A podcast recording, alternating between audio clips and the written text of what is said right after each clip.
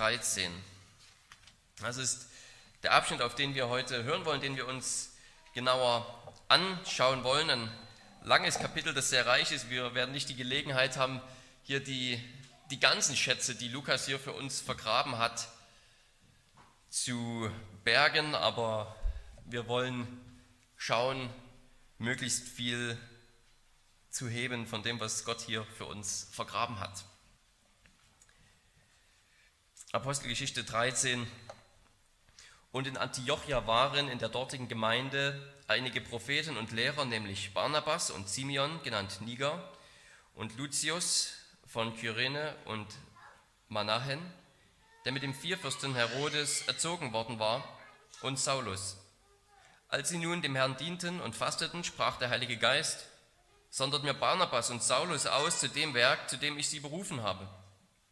Da fasteten und beteten sie, legten ihnen die Hände auf und ließen sie ziehen. Diese nun, ausgesandt vom Heiligen Geist, zogen hinab nach Seleucia und fuhren von dort mit dem Schiff nach Zypern. Und als sie in Salamis angekommen waren, verkündeten sie das Wort Gottes in den Synagogen der Juden. Sie hatten aber auch Johannes als Diener. Und als sie die Insel bis nach Paphos durchzogen hatten, trafen sie einen Zauberer und falschen Propheten an, einen Juden namens Bar Jesus, der sich dem, bei dem Statthalter Sergius Paulus aufhielt, einem verständigen Mann. Dieser ließ Barnabas und Saulus holen und wünschte, das Wort Gottes zu hören. Doch Elimas, der Zauberer, denn so wird sein Name übersetzt, leistete ihnen Widerstand und suchte den Statthalter vom Glauben abzuhalten. Saulus aber, der auch Paulus heißt, voll Heiligen Geistes, blickte ihn fest an und sprach, O du Sohn des Teufels, voll von aller List und aller Bosheit, du Feind aller Gerechtigkeit, wirst du nicht aufhören, die geraden Wege des Herrn zu verkehren? Und nun siehe, die Hand des Herrn kommt über dich und du wirst eine Zeit lang blind sein und die Sonne nicht sehen. Augenblicklich aber fiel Dunkel und Finsternis auf ihn und er tappte umher und suchte Leute, die ihn führen könnten. Als nun der Statthalter sah, was geschehen war, wurde er gläubig, betroffen von der Lehre des Herrn. Paulus und seine Gefährten aber fuhren von Paphos ab und kamen nach Perge in Pamphylien. Johannes trennte sich jedoch von ihnen und kehrte nach Jerusalem zurück. Sie aber zogen von Perge weiter und kamen nach Antiochia in Pisidien und gingen am Sabbattag in die Synagoge und setzten sich. Und nach der Vorlesung des Gesetzes und der Propheten ließen die Obersten der Synagoge ihnen sagen, ihr Männer und Brüder, wenn ihr ein Wort der Ermahnung an das Volk habt, so redet. Da stand Paulus auf und gab ein Zeichen mit der Hand und sprach, ihr israelitischen Männer und die ihr Gott fürchtet, hört zu. Der Gott dieses Volkes Israel erwählte unsere Väter und erhöhte das Volk, als sie Fremdlinge waren im Land Ägypten. Und mit erhobenem Arm führte er sie von dort heraus. Und er ertrug ihre Art etwa 40 Jahre lang in der Wüste. Und er vertilgte sieben Heidenvölker im Land Kanaan und teilte unter sie deren Land nach dem Los. Und danach, während etwa 450 Jahren, gab er ihnen Richter bis zu Samuel, dem Propheten, und von da an begehrten sie einen König. Und Gott gab ihnen Saul, den Sohn des Kis, einen Mann aus dem Stamm Benjamin, 40 Jahre lang. Und nachdem er ihn abgesetzt hatte, erweckte er ihnen David zum König, von dem er auch Zeugnis gab und sprach, ich habe David gefunden, den Sohn des Isai, einen Mann nach meinem Herzen, der allen meinen Willen tun wird. Von dessen Samen hat nun Gott nach der Verheißung für Israel Jesus als Retter erweckt, nachdem Johannes vor seinem Auftreten dem ganzen Volk Israel eine Taufe der Buße verkündigt hatte. Als aber Johannes seinen Lauf vollendete, sprach er, wer meint ihr, dass ich sei? Ich bin es nicht, doch siehe, es kommt einer nach mir, für den ich nicht gut genug bin, die Schuhe von seinen Füßen zu lösen. Ihr Männer und Brüder, Söhne des Geschlechts Abrahams und die unter euch, die Gott fürchten, zu euch ist dieses Wort des Heils gesandt. Denn die, welche in Jerusalem wohnen und ihre Obersten haben diesen nicht erkannt und haben die Stimmen der Propheten, die an jedem Sabbat gelesen werden, durch ihren Urteilsspruch erfüllt.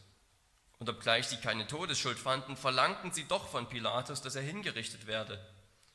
Und nachdem sie alles vollendet hatten, was von ihm geschrieben steht, nahmen sie ihn vom Holz herab und legten ihn in ein Grab. Gott aber hat ihn aus den Toten auferweckt.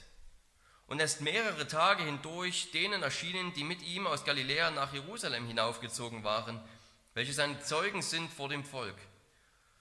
Und wir verkündigen euch das Evangelium, dass Gott die den Vätern zuteil gewordene Verheißung an uns, ihren Kindern, erfüllt hat, indem er Jesus erweckte. Wie auch im zweiten Psalm geschrieben steht, du bist mein Sohn, heute habe ich dich gezeugt. Dass er ihn aber aus den Toten auferweckte, so dass er nicht mehr zur Verwesung zurückkehren sollte, hat er so ausgesprochen, ich will euch die heiligen Gnadengüter Davids geben, die zuverlässig sind. Darum spricht er auch an einer anderen Stelle, Du wirst nicht zulassen, dass dein Heiliger die Verwesung sieht. Denn David ist entschlafen, nachdem er seinem Geschlecht nach dem Willen Gottes gedient hat. Und er ist zu seinen Vätern versammelt worden und hat die Verwesung gesehen. Der aber, den Gott auferweckte, hat die Verwesung nicht gesehen. So sollt ihr nun wissen, ihr Männer und Brüder, dass euch durch diesen Vergebung der Sünden verkündigt wird und von allem, wovon ihr durch das Gesetz Moses nicht gerechtfertigt werden konntet, wird durch diesen jeder gerechtfertigt, der glaubt. So habt nun Acht, dass nicht über euch kommt, was in den Propheten gesagt ist. Seht, ihr Verächter, und verwundert euch und werdet zunichte, denn ich tue ein Werk in euren Tagen, ein Werk, dem ihr nicht glauben würdet, wenn es euch jemand erzählte. Als aber die Juden aus der Synagoge gegangen waren, baten die Heiden darum, dass ihnen diese Worte auch am nächsten Sabbat verkündigt würden. Nachdem aber die Synagogenversammlung sich aufgelöst hatte, folgten viele Juden und gottesfürchtige Proselyten dem Paulus und Barnabas nach, die zu ihnen redeten und sie ermahnten, bei der Gnade Gottes zu bleiben. Am folgenden Sabbat aber versammelte sich fast die ganze Stadt, um das Wort Gottes zu hören. Als die Juden jedoch die Volksmenge sahen, wurden sie voll Eifersucht und widersetzten sich dem, was Paulus sagte, indem sie widersprachen und lästerten. Da sagten Paulus und Barnabas freimütig, euch musste das Wort Gottes zuerst verkündigt werden, da ihr es aber von euch stoßt und euch selbst des ewigen Lebens nicht würdig achtet, siehe, so wenden wir uns zu den Heiden. Denn so hat uns Gott geboten, ich habe dich zum Licht für die Heiden gesetzt, damit du zum Heil seist bis an das Ende der Erde. Als die Heiden das hörten, wurden sie froh und priesen das Wort des Herrn. Und es wurden alle die gläubig, die zum ewigen Leben bestimmt waren. Das Wort des Herrn aber wurde durch das ganze Land getragen. Aber die Juden reizten die gottesfürchtigen Frauen und die Angesehenen und die Vornehmsten der Stadt auf, und sie erregten eine Verfolgung gegen Paulus und Barnabas und vertrieben sie aus ihrem Gebiet. Da schüttelten diese den Staub von ihren Füßen gegen sie und gingen nach Iconium. Die Jünger aber wurden voll Freude und Heiligen Geistes.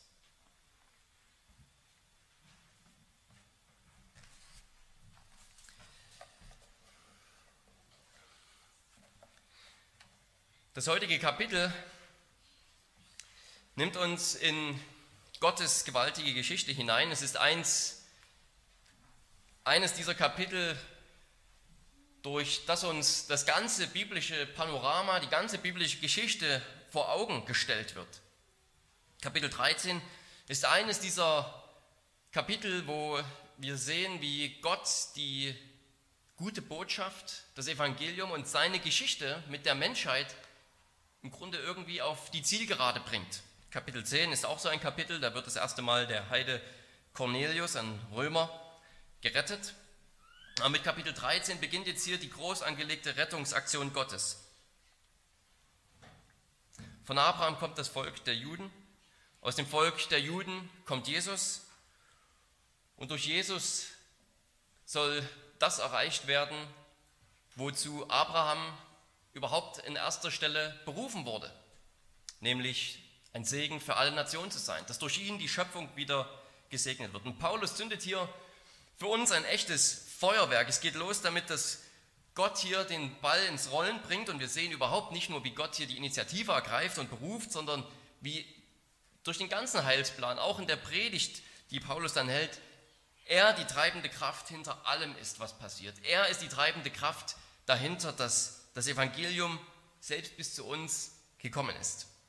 Und dann beschreibt Lukas eben das, was genau bei der Evangelisation passiert, das, was wir alle zu erwarten haben, dass nämlich Licht und Finsternis aufeinanderstoßen. Danach begleiten wir Paulus in die Synagoge und Lukas berichtet uns hier die erste Predigt, die wir aus Paulus Mund hören, seine Antrittspredigt im Grunde und übrigens auch die längste, die wir von ihm in der Apostelgeschichte haben. Und schließlich sehen wir dann diese zwei völlig gegensätzlichen Reaktionen auf diese, auf diese herrliche Botschaft. Und das wollen wir uns hier gemeinsam anschauen, eben in genau diesen vier Punkten. Und zuerst fängt Lukas damit an, uns die Initiative Gottes deutlich zu machen oder die Berufung Gottes könnte man auch sagen. Alles beginnt im Gottesdienst, das ist schon einmal ein, ein wunderbarer Moment, ein toller Moment, den Gott sich da ausgesucht hat.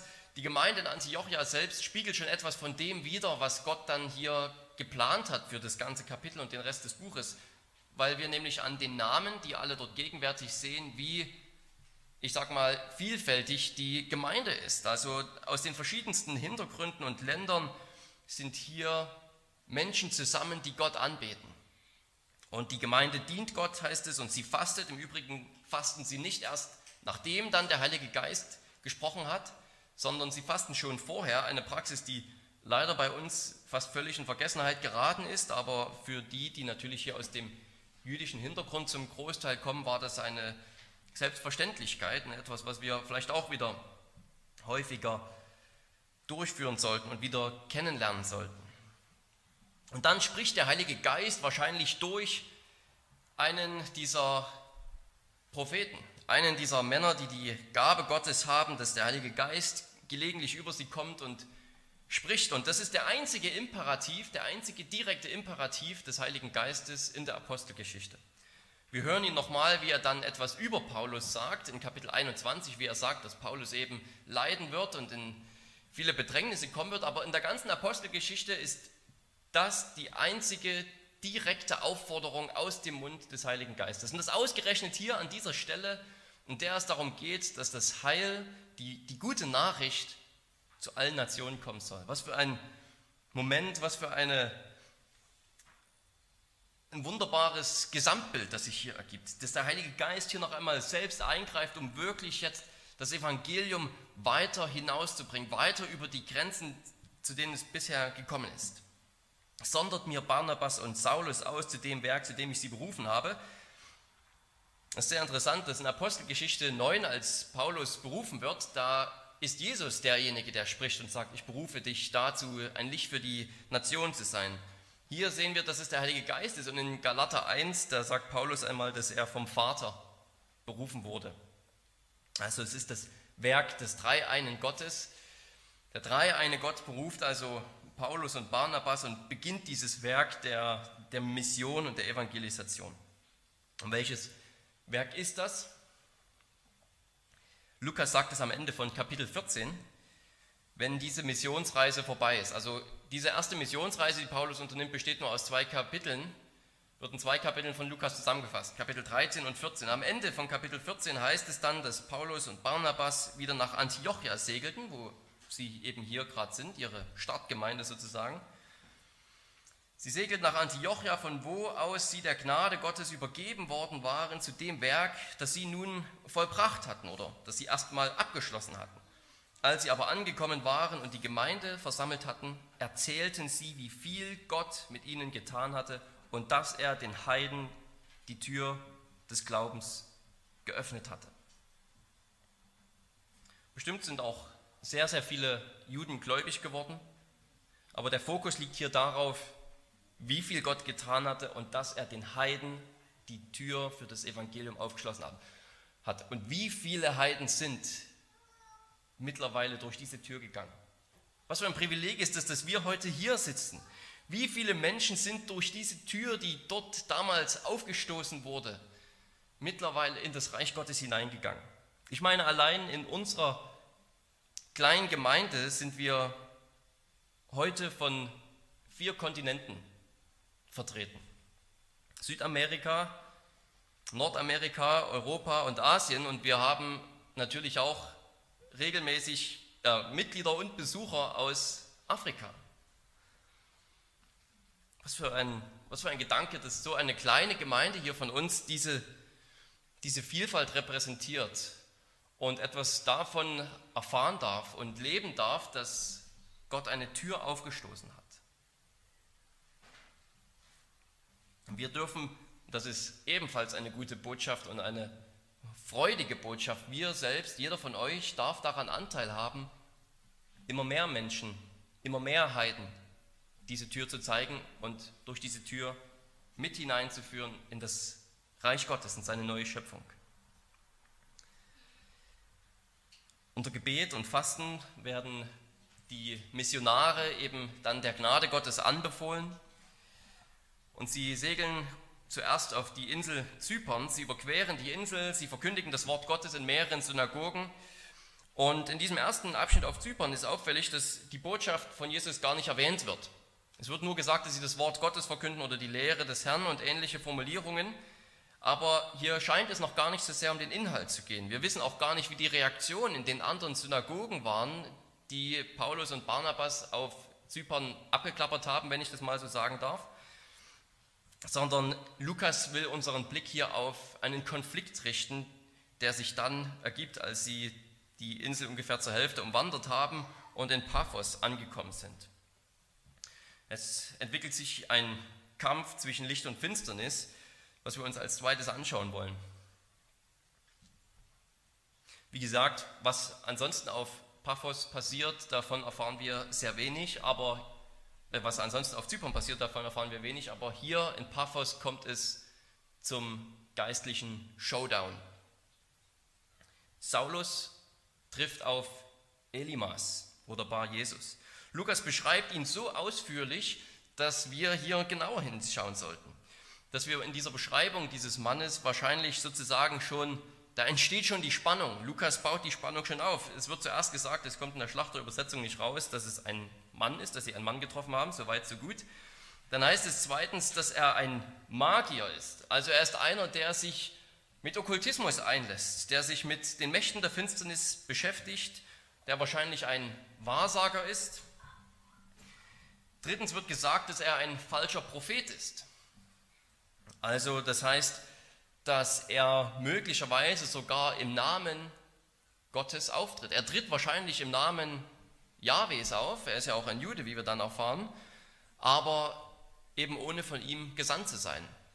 Er ist nicht losgeschickt, nicht berufen wie Paulus und Barnabas, sondern in seinem eigenen Namen verkündigt er, was er will ist wahrscheinlich eine Art Traumdeuter für den Konsul, aber spricht eben nicht für Gott, sondern in seinem eigenen Namen. Viertens erfahren wir, dass er Jude ist.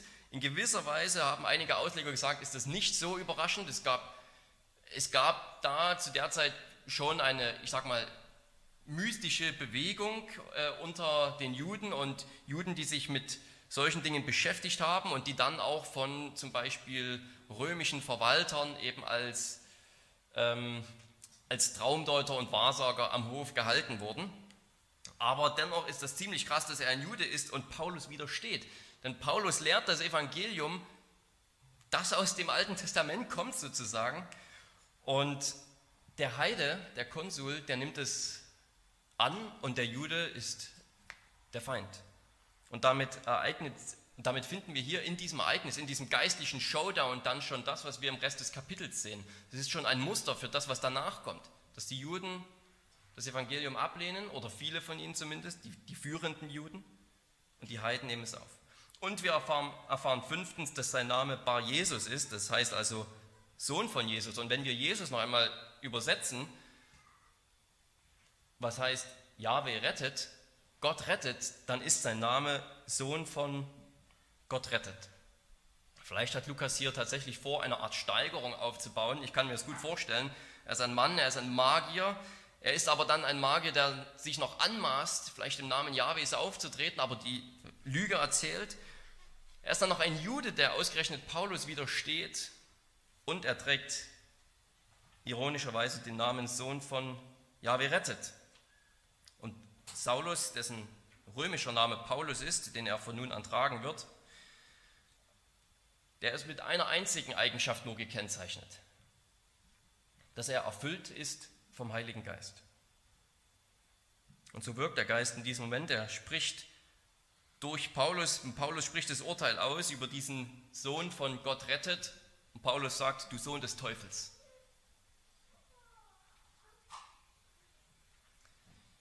Der Sohn von Gott rettet Bar Jesus ist der Sohn des Teufels. Und Paulus ist voll Heiligen Geistes, während uns Elimas beschrieben wird als voll von Bosheit, voll von List. Ja, es wäre besser, wenn wir das Wort Teufel richtig übersetzen, anstatt so einen vielleicht abstrakten Begriff zu benutzen. Das Wort, das hier im Griechischen benutzt wird, ist Diabolos und das ist nichts anderes als der Durcheinanderbringer, noch eher wahrscheinlich der Verleumder. Das ist ja genau sein, seine Aufgabe, sein Ziel. Verleumden. Elimas macht genau das, was das Wesen des Widersachers Gottes kennzeichnet. Seinen Weg verkehren, seine Herrlichkeit verdunkeln, Menschen davon abhalten, die Herrlichkeit des Evangeliums zu sehen. Er ist ein Verleumder, voll mit List und Bosheit. Er verleumdet die Wege des Herrn, er macht sie krumm, er stellt sie falsch dar, er, er macht genau das, was jeder von uns erlebt, wenn er auf die eine oder andere Weise mit Evangelisation zu tun hat. Wir haben nicht immer so einen epischen Showdown, wo, wir, wo dann der andere blind wird für ein paar Tage und ähnliches. Aber Evangelisation ist immer geistlicher Krieg. Es ist nicht nur der Moment, in dem du dann auch ein Gespräch führst, wo du dich entscheidest, mit deinem Kommiliton über den Glauben zu reden, wo du vielleicht endlich dich überwindest, mal jemanden in der eigenen Familie anzusprechen, weil du dich Sorgen, dir Sorgen um ihn machst. Der geistliche Kampf, der findet nicht nur in diesem Moment statt, sondern auch vorher, nachher, rundherum geschieht das, was der Teufel nämlich versucht, das Wort Gottes immer wieder zu ersticken, den Samen des Wortes auszureißen. Und jeder von uns, so banal manchmal solche evangelistischen Gespräche auch scheinen mögen, ist in so einem Kampf beteiligt. Der Satan, der Teufel, der Verleumder, er wird verhindern, dass Menschen das Wort überhaupt hören können. Er wird dich um die Gelegenheiten bringen. Er wird dafür sorgen wollen, dass Menschen abgebracht werden, wirklich zuzuhören. Er wird dafür sorgen, dass die Boden verleumdet werden, sodass die Botschaft gar nicht mehr gehört wird, weil man einfach nur noch sieht, der, die Christen, der, der hat eine komische Anstellung, seine Ansicht zum Thema Sexualität. Das geht gar nicht. Es geht dann nur noch darum, wer wir sind, was wir in anderen Aspekten betreten. Die Gelegenheit, das Wort zu verkünden, wird überhaupt erstickt und immer schwieriger gemacht. Und das zeigt uns die Wichtigkeit von Gebet. Denn gegen geistliche Mächte können wir nicht mit Fleisch und Blut kämpfen. Wir können uns nicht hinsetzen und sagen, wir machen Armdrücken mit unserem Kommiliton, wenn wir gewinnen, dann wird er Christ. Sondern wir reden mit ihm, wir verkünden ihm diese gute Botschaft von Jesus und wir befehlen es der Gnade Gottes an, dass er einen Menschen umkehrt, dass er ihm ein neues Herz schenkt, dass er die Macht des Teufels bindet und bricht über diesen Menschen. Es ist wichtig, dass ihr bei allen Gesprächen oder für alle Gespräche vor allen Gesprächen, nach allen Gesprächen eben darum bittet. Es ist ein geistlicher Kampf. Manchmal führt man nur ein Gespräch mit einem Menschen, aber man hat vielleicht einen guten Eindruck. Es ist wichtig, dass man auch noch zwei, drei Wochen danach und noch länger für diesen Menschen betet. Es ist wichtig, dass wir beten, dass uns Gott überhaupt die Tür für das Wort öffnet. Hier ist es so, dass Paulus phänomenal über Elimas siegt. Das Licht über die Finsternis, Bar Jesus, der wird mit Blindheit geschlagen, es wird finster über ihn, aber er ist nicht für immer blind, sondern nur für eine Zeit lang. Und was muss das für ein Moment für Paulus gewesen sein? Wie muss er das erfahren haben, dem genau dasselbe passiert ist? Er war doch der Feind Jesu. Er war doch selbst der Feind des Evangeliums und wurde mit Blindheit geschlagen. Ihm ist das Licht begegnet und er wurde blind für einige Tage. Und jetzt ist er da, der ein Licht für die Nationen geworden ist, ein, ein Lichtbringer sozusagen, ein Nachfolger dieses Jesus, den er verfolgt hat, und er schlägt einen anderen Mann mit Blindheit, in der Hoffnung, dass er auch das Licht am Ende doch noch sehen darf. Der Kontrast zwischen Paulus und Bar Jesus zeigt uns wirklich die Gnade auf. Einmal die Gnade, dass dieser Mann, dieser Zauberer nicht für immer mit Blindheit geschlagen ist, sondern nur für einige Zeit, dass es sozusagen für ihn eine Lehre ist, von der er sich hoffentlich, durch die er sich hoffentlich wirklich belehren lässt und abwendet von seinen falschen Wegen. Aber es zeigt uns auch die Gnade, die wir dann an der Person des Paulus selbst sehen, der eben ein Verfolger war, blind geworden ist und jetzt ein Nachfolger ist und genau diesen Jesus bekannt macht. Paulus sagt dass Christus Jesus ist in die Welt gekommen, um Sünder zu retten, von denen ich der Größte bin. Aber darum ist mir Erbarmung widerfahren, damit an mir zuerst Jesus Christus alle Langmut erzeige zum Vorbild für die, die künftig an ihn glauben werden, zum ewigen Leben.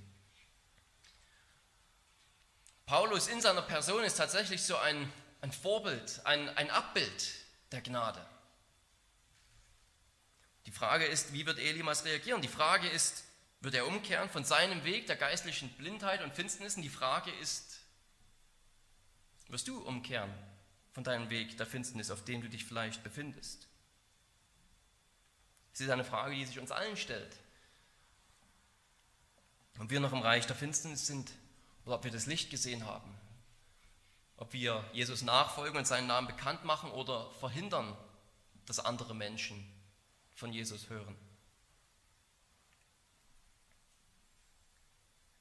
Der Konsul Sergius Paulus hat diese Freiheit hier erfahren dürfen.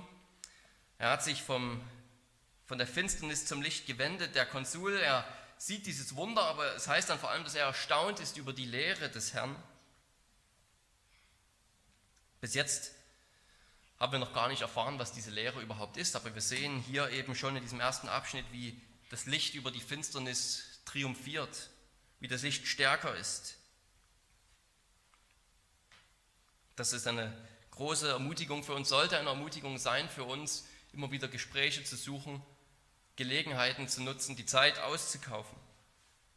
Auch wenn es manchmal so scheint, dass wir nicht die besten Argumente haben, dass aufgrund der allgemeinen Stimmung in der Kultur Christen sowieso an Ansehen verloren haben, auch wenn es sozusagen viele äußere Gründe gibt, warum solche Art ganz normale Gespräche am Esstisch, in der Mensa irgendwo, dass sie vielleicht überhaupt nicht viel Frucht bringen können, ist es doch so, dass hier das Licht Gottes hervorstrahlt und dass er es ist, der Menschen neue Herzen schenkt. Und das sollte uns ermutigen, diese Botschaft weiterzusagen, die wir uns jetzt anschauen wollen. Was ist überhaupt die gute Nachricht? Paulus und Barnabas, die verlassen Zypern, sie kommen dann nach Antiochia in, in Pisidien. Also es gibt viele Antiochias in der damaligen Welt, über 20 Städte, die Antiochia heißen. Deswegen wird hier näher definiert, dass es in Pisidien ist. Und sie gehen an einem Sabbat, an einem Samstag also, in den Synagogengottesdienst und werden dort eingeladen, oder Freitagabend, je nachdem. Ähm, und die Juden lesen dort Textstellen aus dem Gesetz und den Propheten vor und dann wird Paulus eingeladen, etwas dazu zu sagen, ein Wort der Ermahnung zu halten. Und seine Predigt lässt sich ganz toll und einfach gliedern in drei Abschnitte, die immer damit beginnen, dass er die versammelten Männer anspricht. Also einmal die Verse 16 bis 25, da beginnt es in Vers 16 damit, dass er sagt, ihr Männer von Israel und ihr, die ihr den Herrn fürchtet, also diese, diese Formulierung, die ihr den Herrn fürchtet, das sind wahrscheinlich, das sind wahrscheinlich Heiden gemeint, die sich den Juden angeschlossen haben, die nach dem jüdischen Weg leben wollen, die erkannt haben, dieser Gott des Alten Testaments ist der wahre Gott. Es sind sozusagen nicht Männer Israels im eigentlichen Sinn, aber sie fürchten Gott, sogenannte Proselyten. Also 16 bis 25 ist der erste Abschnitt der Predigt, dann Verse 26 bis 37 beginnt ganz ähnlich. Brüder, Söhne des Geschlechts Abrahams und die unter euch, die Gott fürchten. Und dann Verse 38 bis 41. So sollt ihr nun wissen, Männer und Brüder. Also diese Predigt lässt sich schön gliedern, wir wollen sie uns hier anschauen. Im ersten Abschnitt geht es darum, dass der Apostel für uns die Heilsgeschichte zusammenfasst. Er gibt eine große heilsgeschichtliche Predigt sozusagen, die bei den Erzvätern anfängt, bei Abraham, bei den Vätern und von dort über den Auszug aus Ägypten, über die Zeit der Richter, über die Zeit der Könige führt. Und er erzählt diese Geschichte angefangen eben bei den Erzvätern bis zur Geburt Jesu und dem Wirken von Johannes dem Täufer. Und der Fokus liegt dabei darauf, was Gott getan hat. Wir können das nicht im Detail angucken, aber es ist wirklich interessant, wie einfach in jedem Vers deutlich wird, was Gott als nächstes getan hat. Ein Verb verfolgt das andere darüber, was Gott alles an Israel getan hat. Und es geht vor allem darum, wie er eben gnädig war, wie er geduldig war, wie er immer wieder sich um Israel bemüht hat und es gehalten hat, bis zu dem Punkt, an dem er David, einem Mann nach seinem Herzen, eine Verheißung gemacht hatte, die noch einmal alles ändern sollte. Eine Verheißung, dass einer seiner Söhne für ewig auf dem Thron sitzt und alle Nationen der Welt regiert und sozusagen zu Gott hinführt. Einer seiner Söhne soll das tun. Und, Jesus, und, und Paulus sagt, Jesus ist dieser Mann.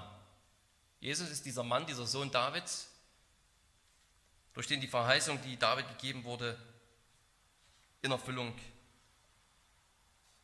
zur Erfüllung gebracht wird.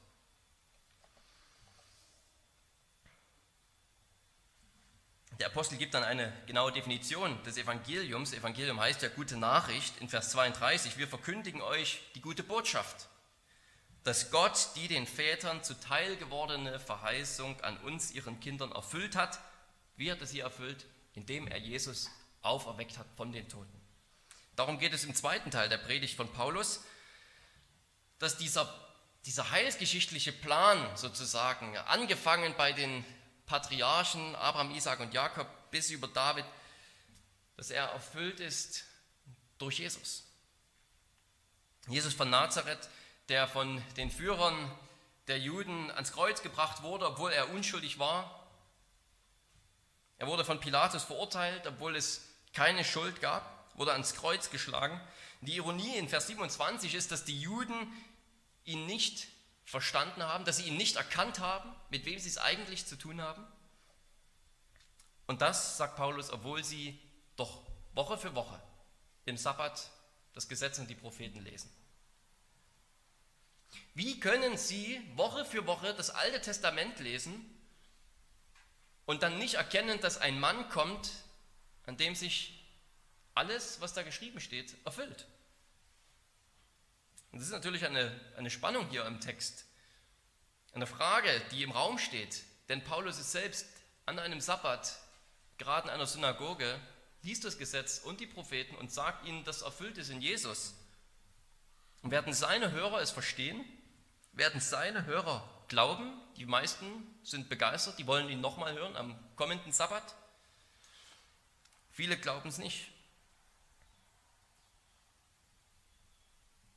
Es ist aber auch noch eine zweite Frage im Raum.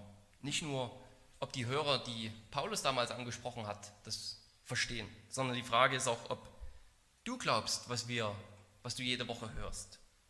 Woche für Woche wird hier das Gesetz und die Propheten gelesen und noch mehr, das, das Evangelium, das Neue Testament, die gute Botschaft selbst verkündigt. Woche für Woche hörst du es. Und viele werden irgendwann sagen, Herr, haben wir nicht jede Woche zugehört, wenn aus der Bibel vorgelesen wurde. Und Jesus wird sagen, geht von mir, ihr Übeltäter, ich habe euch nie gekannt. Gib acht, dass du nicht den geistlichen Inhalt verpasst, um den es geht. Wie leicht kann man mit den Ohren zuhören, aber nicht mit dem Herzen. Wie leicht kann man sogar mit dem Verstand irgendwie zuhören und das alles von philosophischer Perspektive aus ganz toll, ganz spannend finden und hinterher besprechen und vertiefen und es doch mit dem Herzen links liegen lassen. Wie leicht geht das? glaubst du, was du jede Woche hörst und was du jetzt hörst? Entscheidend ist dann für Paulus nicht nur, dass Jesus gestorben ist, sondern auch, dass er auferstanden ist. Viermal wird in diesem kurzen Abschnitt, in diesem zweiten Teil der Predigt erwähnt, dass Jesus auferweckt wurde. Vers 30, 33, 34 und 36. Und Paulus sagt, es gab Augenzeugen, die das auch alle bestätigt haben, dass Jesus wirklich tot war und dass er jetzt wieder lebt. Das ist kein Hirngespinst, das ist kein Geschwätz, das ist kein schlechter Aprilscherz, das ist keine Lüge, das ist die Realität. Dass einer, der tot war, auferstanden ist. Und er ist nicht nur irgendwie auferstanden, Lazarus ist auch von den Toten auferstanden. Paulus sagt in Vers 34, dass Jesus nicht einfach lebt und dann irgendwann wieder stirbt, sondern er wurde aus den Toten aufweckt, sodass er nicht mehr in die Verwesung zurückkehrt. Jesus ist zu einer anderen Art Leben auferweckt, auferstanden, zu einem qualitativ ganz neuen Leben. Es ist nicht das Leben, das wir noch leiblich leben und dann sterben wir, sondern es ist das ewige Leben. Er ist auferstanden als Teil einer neuen Schöpfung. Das, er genießt das Leben einer neuen Schöpfung, ein Leben ohne Ende, ein komplett neues, ein anderes Leben. Und der zentrale Punkt ist, den Paulus machen will, ist, durch die Auferstehung von den Toten ist ein für alle Mal bestätigt worden, dass Jesus dieser Sohn Davids ist. Und er zitiert dann Psalm 2, um das zu beweisen. Du bist mein Sohn, heute habe ich dich gezeugt. Du sollst von mir alle Nationen fordern, ich werde sie dir geben. Er ist der von Gott eingesetzte König. Und wenn wir uns ihm zuwenden, dann haben wir auch Anteil an dieser Auferstehung, haben wir auch Anteil an dieser neuen Schöpfung. Und so bringt es Paulus dann in, im dritten Punkt seiner Predigt zum Abschluss. Er sagt, ihr könnt Sündenvergebung in ihm haben. Das ist seine Anwendung. Nachdem er sozusagen die Heilsgeschichte dargelegt hat und dargelegt hat, wie es in Christus erfüllt ist, dass er der ewige Sohn Davids und König ist, der das Licht zu den Nationen hinausbringt, die Nationen zu Gott zieht, ist die Anwendung, ihr könnt in ihm Vergebung der Sünden haben. Freilassung von dieser Versklavung unter die Sünde. Freispruch von aller Schuld. Ihr könnt freigesprochen vor Gott stehen. Ihr könnt gerecht vor ihm stehen.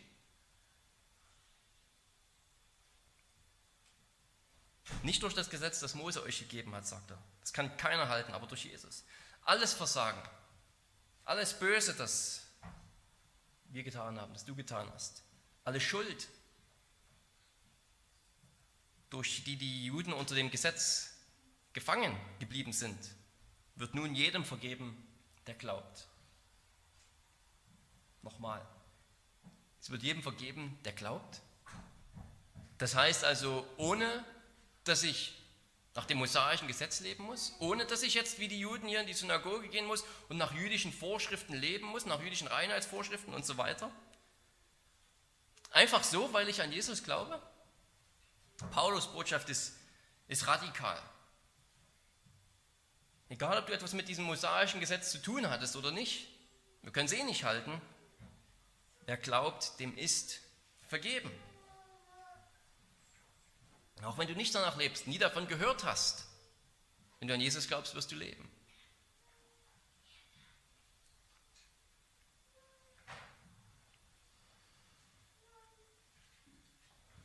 Ob du das Gesetz halten kannst, das Mose Israel gegeben hast, das ist nicht der Maßstab. Das kann auch keiner. Der Maßstab für Gott ist in Gottes Augen ist, ob wir zu diesem Jesus gehören, mit dem die neue Schöpfung angebrochen hat, ob wir ihm vertrauen. Vertrauen, dass wir durch ihn Anteil haben an einer ganz neuen Welt, an einer ganz neuen Qualität von Leben.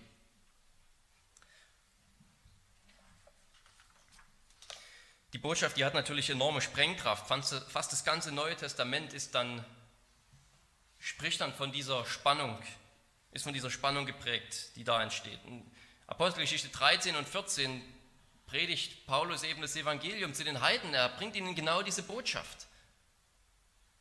Ihr müsst nicht nach dem mosaischen Gesetz leben, nach dem alten Bund, um von Gott angenommen zu werden, sondern ihr seid von Gott durch Jesus angenommen. Ihr folgt ihm nach. Das heißt natürlich nicht, dass Heiden leben können, wie sie wollen, aber Der Maßstab ist für sie nicht der alte Bund, sondern Jesus und dann der neue Bund und das, das Leben in der Liebe zu Gott und zu seinem Nächsten. Und in Kapitel 15 geht es dann auch gleich zur Sache. Zwei Kapitel lang hören wir, wie Paulus eine Missionsreise macht, darüber predigt. In Kapitel 15 geht es gleich zur Sache. Da kommen die Juden nach Jerusalem und sagen, wie kann es überhaupt sein, dass die Heiden jetzt angeblich auch Söhne Abrahams sind und die können so leben, wie wir noch nie gelebt haben als Juden, obwohl wir doch die Samen, die Nachkommen Abrahams sind. Müssen sie nicht auch nach dem Gesetz der Juden leben? Und es beginnt sofort eine Diskussion, die, die Paulus sein, den Rest seines Lebens begleitet. Wir hören sofort auch die Reaktion hier im Text. Viele Juden, die wollen Paulus noch einmal hören, aber auch viele von den Proselyten. Viele von denen, die eigentlich eben heidnisch sind und die gesagt haben, wir halten uns an, diesen, an diese Juden, an ihre Religion, an das Alte Testament, an diesen alten Bund. Das ist der Weg des Lebens. Und jetzt kommt hier einer und sagt, der Weg des Lebens ist Jesus. Das Alte Testament ist erfüllt in ihm. Das, wovon das Alte Testament gesprochen hat, das erfüllt in diesem Mann, diesem Gottmensch.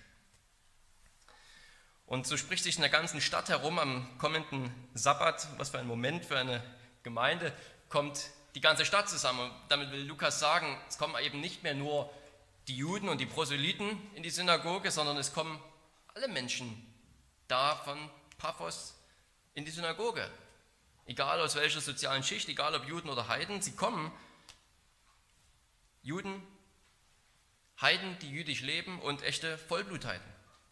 Und es zeigt sich dann eine, ein Kontrast zwischen zwei völlig gegenteiligen Reaktionen, die wir uns hier zuletzt anschauen wollen. Die führenden Juden, die lehnen Jesus ab. Wenn hier Juden steht, dann ist häufig nicht damit gemeint, dass alle Juden das einfach so meinten, sondern die Juden ist dann häufig ein Begriff für die jüdische Elite. Und die Reaktion könnte nicht verschiedener sein. Wir lesen von den jüdischen Führern, dass sie voll Eifersucht sind, dass sie widersprechen, sie widersprechen der Botschaft und sie lästern über die, die Botschaft. Und Paulus sagt, dann predigen wir das Evangelium zu den Heiden. Wir predigen es, wer es hören will. Und was ist die Reaktion der Heiden darauf? Sie freuen sich, sie verherrlichen das Wort Gottes und sie glauben. Die einen sind voll Eifersucht, sie widersprechen und sie lästern, die anderen, die freuen sich, die verherrlichen das Wort und sie glauben. Und Gott soll uns, möge uns eine, eine solche Reaktion schenken, eine solche Freude, eine solche Verherrlichung dieser Botschaft. Ohne die säßen wir heute nicht hier. Dann würden wir maximal in Synagogen gehen und nach dem jüdischen Gesetz leben. Aber so sitzen wir hier angenommen, wie wir sind durch Jesus und dürfen als neue Menschen leben. Die führenden Juden erregen dann die Menschen zum Aufstand. Paulus wird vertrieben. Es ist wieder an diese gegensätzliche Reaktion. Die Juden, die erregen die ganze Stadt, alle führenden, die führende Schicht gegen Paulus. Und die Jünger, die bleiben mit Freude erfüllt zurück und erfüllt mit dem Heiligen Geist. Und was ist deine Reaktion das ist natürlich die große Frage hier am Ende dieses Textes. Was ist deine Reaktion, wenn die gute Nachricht Menschen verkündigt wird, die, die du für unwürdig hältst? Werden wir da zu solchen Pharisäern, zu einer solchen religiösen Elite, die will, dass man an ihren Regeln nicht vorbeikommt, wenn man ins Reich Gottes hinein will? Oder sind wir da die, die freudig sagen, Jesus bietet euch Vergebung der Sünden an. In Jesus habt ihr Vergebung der Sünden. Ergreift sie mit Freude. Liebe Geschwister, es ist erstaunlich, was Paulus und Barnabas hier dann am Ende sagen. Sie zitieren einen Bibelvers, der eigentlich über Jesus spricht, wenn, wenn wir den im Kontext lesen. Zumindest wird er häufig direkt dann auf Jesus angewendet, auch im Neuen Testament. Ich will dich zum Licht der Heiden machen. Jesus als Licht der Heiden, das ist natürlich völlig klar. Ohne ihn sitzen wir, bleiben wir in der geistlichen Dunkelheit. Aber Paulus und Barnabas, die sagen, Gott hat so zu uns gesprochen. Ich will euch zum Licht der Heiden machen. Und ich denke, es ist eine gute Schlussfolgerung dass es nicht nur für Paulus und Barnabas gilt, auch nicht nur für die zwölf Apostel oder die erste Generation von Christen, sondern ich glaube, das gilt für, für die ganze Gemeinde. Ich glaube, das gilt für jeden von euch und für uns als Gemeinschaft insgesamt, dass wir zum Licht für die Heiden werden sollen, dass wir daran Anteil haben, was, was Jesus tun will in der Welt. Das Evangelium hinauszubringen, das Licht hinauszubringen, Menschen einzuladen, dass wir in der Art, wie wir miteinander umgehen und wie wir leben, als diese neue Schöpfung, ja, ein, ein würdiges Abbild des Evangeliums sind, wo Vergebung stattfindet, wo wir uns lieben, wo einer dem anderen dient. Und wir dürfen daran Anteil haben, indem wir selbst hinausgehen, Menschen einladen, mit Menschen reden und Jesus verkünden. Lasst uns gemeinsam beten.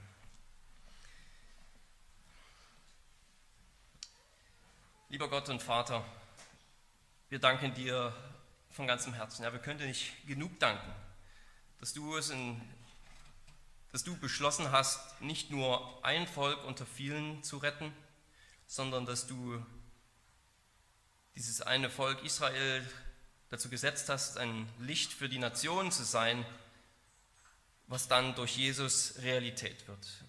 Wir können nicht genug danken, dass wir, die wir ohne Verheißung waren und denen denen nichts bleibt als die Finsternis, dass du uns doch gerettet hast, dass du uns doch das Licht erstrahlen lässt deines Sohnes, dass du das Evangelium bis zu uns gebracht hast und wir bitten dich, gebrauche uns als Gemeinde und jeden einzelnen von uns, um dein Licht hinauszubringen, das Licht des Evangeliums von der Herrlichkeit Jesu Christi. Amen.